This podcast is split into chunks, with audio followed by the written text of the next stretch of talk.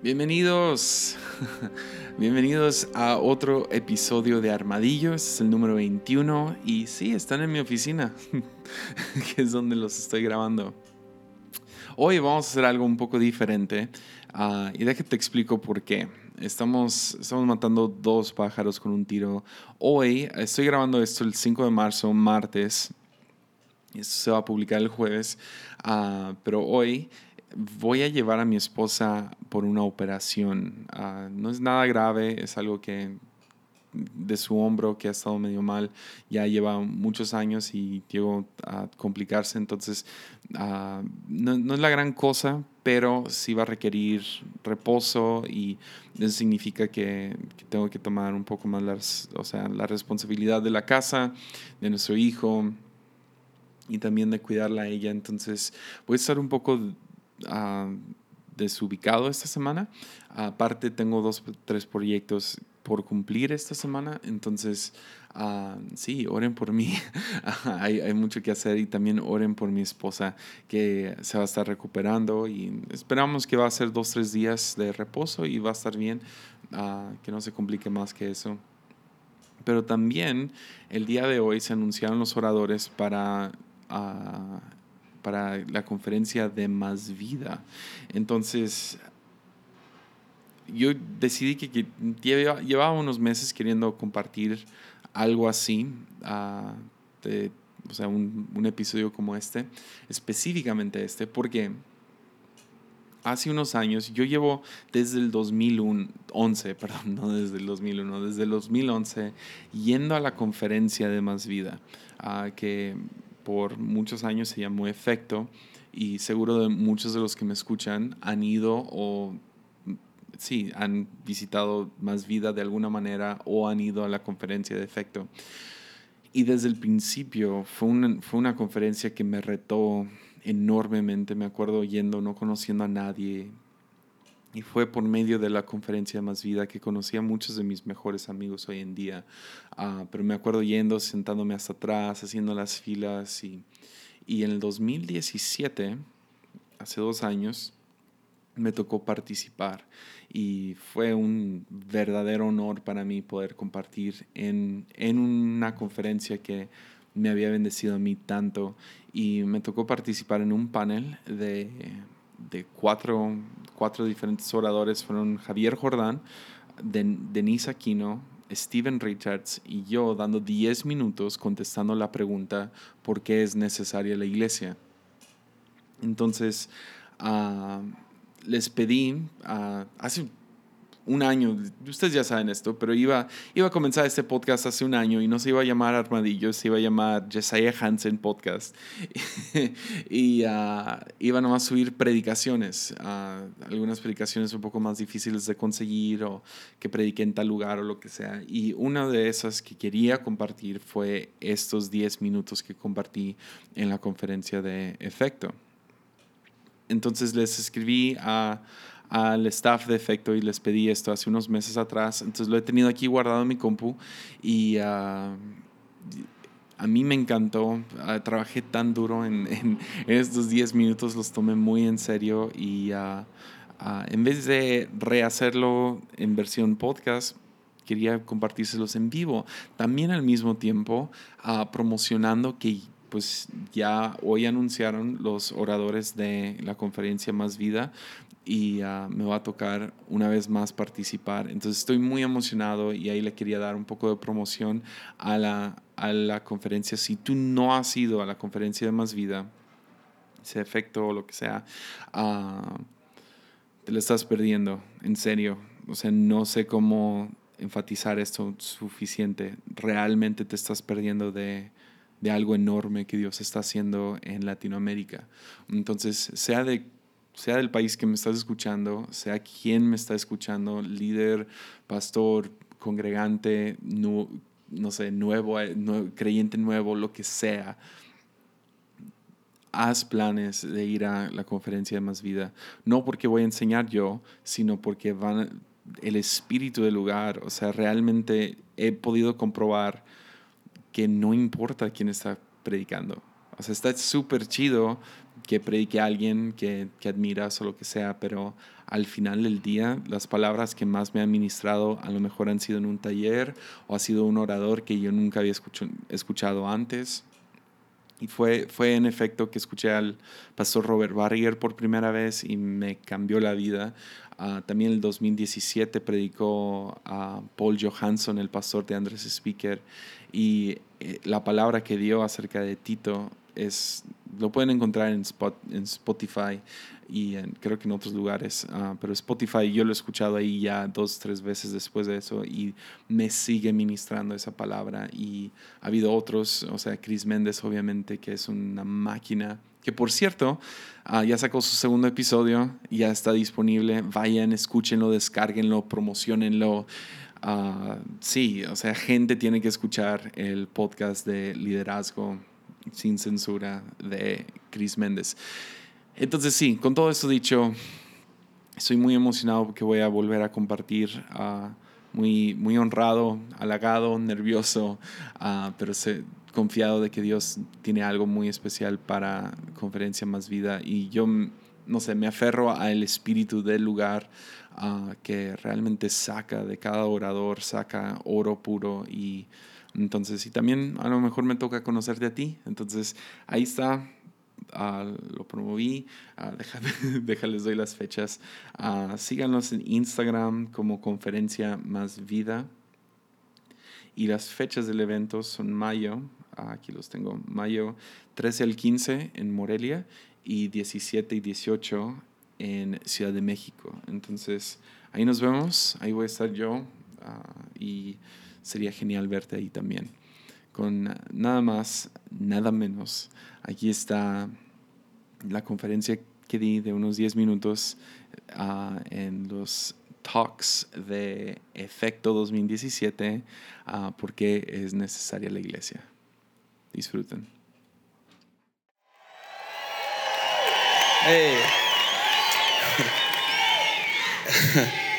El primer tatuaje que me hice fue este. Aquí es una frase que dice que tu gracia como grilletes amarre mi corazón vagabundo a ti. Y viene de, un himno que me encanta mucho que se llama Come Thou Fount. Y ah, me lo puse justo después de, que ya estaba bien con Dios y me lo puse justo aquí porque yo quise verlo cada día de mi vida. Hace dos años, uh, empezó una trayectoria importante para nuestra iglesia, La Fuente, en Tepic, Nayarit. Hay algunos aquí de La Fuente. Ah, pero hace dos años empezó esta trayectoria. Empezó con, ah, realmente empezó aquí en, efecto cuando vino mi papá, el pastor de la iglesia, y venimos varios pastores, venimos y, y ah, no sé tú, pero hay algo acerca de un ambiente así que puede crear dos cosas en tu corazón. Una, muchas excusas o dos, visión. Y ese año hubo toda la tentación de regresar y decir, esto no se puede en Tepic, es que no tenemos el dinero, es que no se puede, es que humo y espejos, o quieras, quieras decir lo que quieras. Nosotros agarramos visión.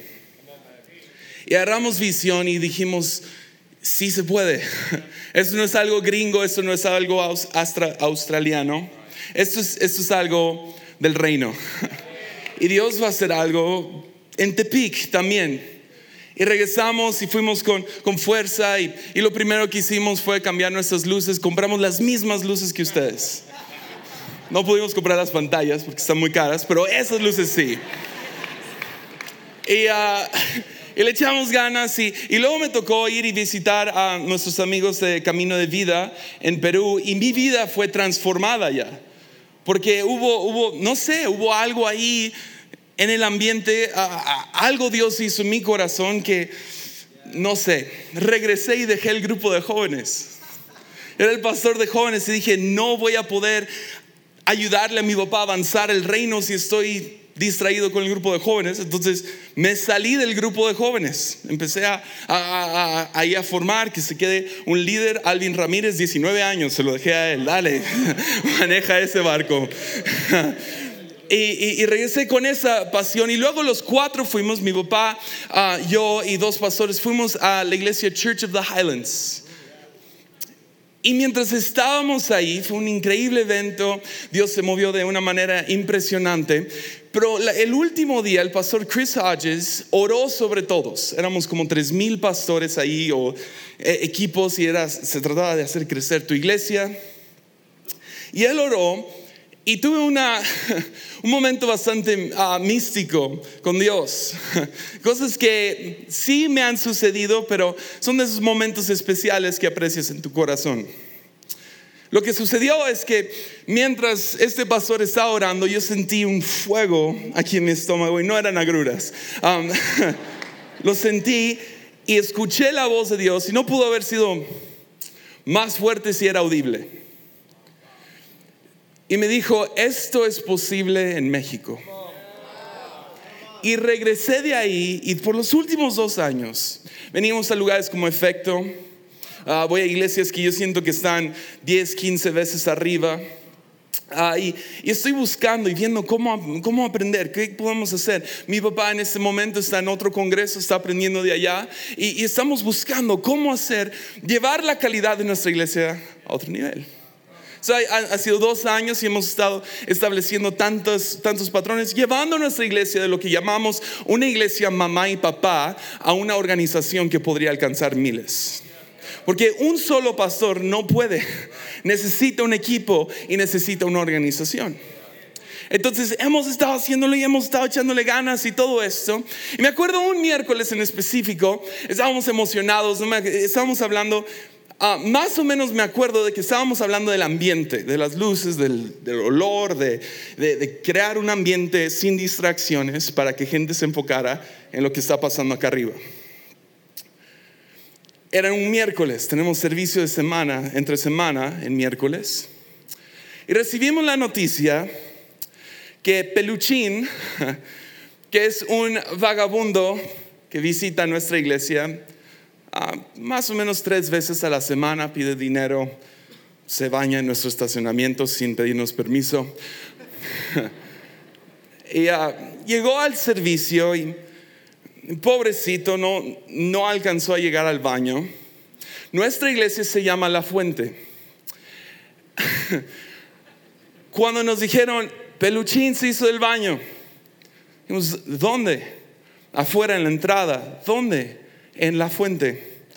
Nuestra fuente, afuera de la iglesia de la fuente, 5 o 10 minutos antes del servicio, mientras todos están llegando, tenemos un vagabundo tirado en la fuente, completamente sucio. Yo me enojé con este vagabundo. ¿Cómo? ¿Cómo? ¡Ah! está el baño ahí. Está como a cinco pasos. ¿Por qué no entró al baño? Mi papá baja, él es mucho más pastoral que yo. Él baja, agarra a unos muchachos, ayúdenle, límpienlo. Tienes pantalones a uno de los internos, dale pantalones nuevos. Lo limpiaron, lo arreglaron. Estaba enojado yo. Ya, estamos tratando de ampliar la excelencia y alguien nuevo entra y tenemos a un vagabundo ahí en la entrada. Ahí no se acabó. Empieza la alabanza y tenemos otro muchacho que se llama, ah, le decimos de, de- de cariño y ni sé cómo empezó, pero le decimos Chuy Villegas. Chuy Villegas tiene 22 años y tiene un retraso mental y vive cerca de la iglesia. Su mamá no lo cuida.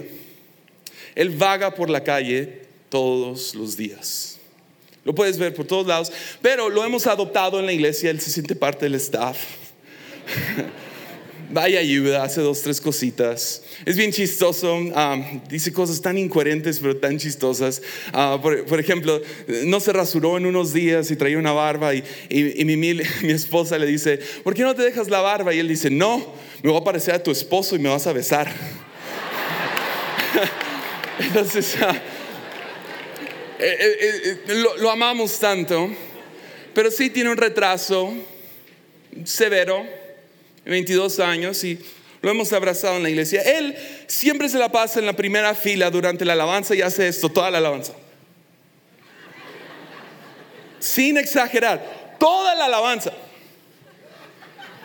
No tiene nada en las manos, nomás. Y está en la primera fila, ya en la esquina, toda la alabanza. Yo me siento a un lado de él. ya cuando empieza la predica como que le aburre y se va. Pero bueno, ahí se la pasa. Pues ese día, mismo día que Peluchín tuvo su accidente afuera, Chuy tiene un accidente adentro, en la primera fila. Y yo me enojo. Esta cosa no puede ser. Queremos, queremos parecernos más a más vida. Queremos que huela bonito. Que está en la primera fila. No, no puede ser. Aquí. No. Y, fui, agarré a una de las personas. Ayúdalo, llévalo a su casa. Vive a dos cuadras. Llévalo que, que se bañe. Está enojado. Y no estoy diciendo que estuvo bien. No me enojé. Estoy trabajando tan duro, Dios, en llevar esto a otro nivel. Y el mismo día nos llamamos la fuente y tenemos un vagabundo hecho del baño en nuestra fuente y otro en la primera fila. El mismo día, Dios. ¿Qué onda? Y en eso ah, me calmé, levanté mis manos, estoy en la alabanza y veo mi brazo. Y tengo una palabra aquí ese vagabundo. Me acordé.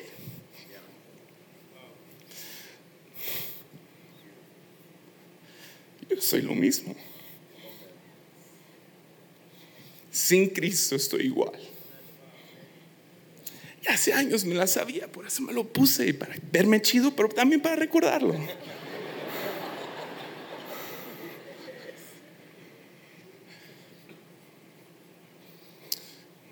Todo eso tuvo que pasar ese día para que yo entendiera algo acerca de la iglesia. Esta casa será un hogar para el vagabundo.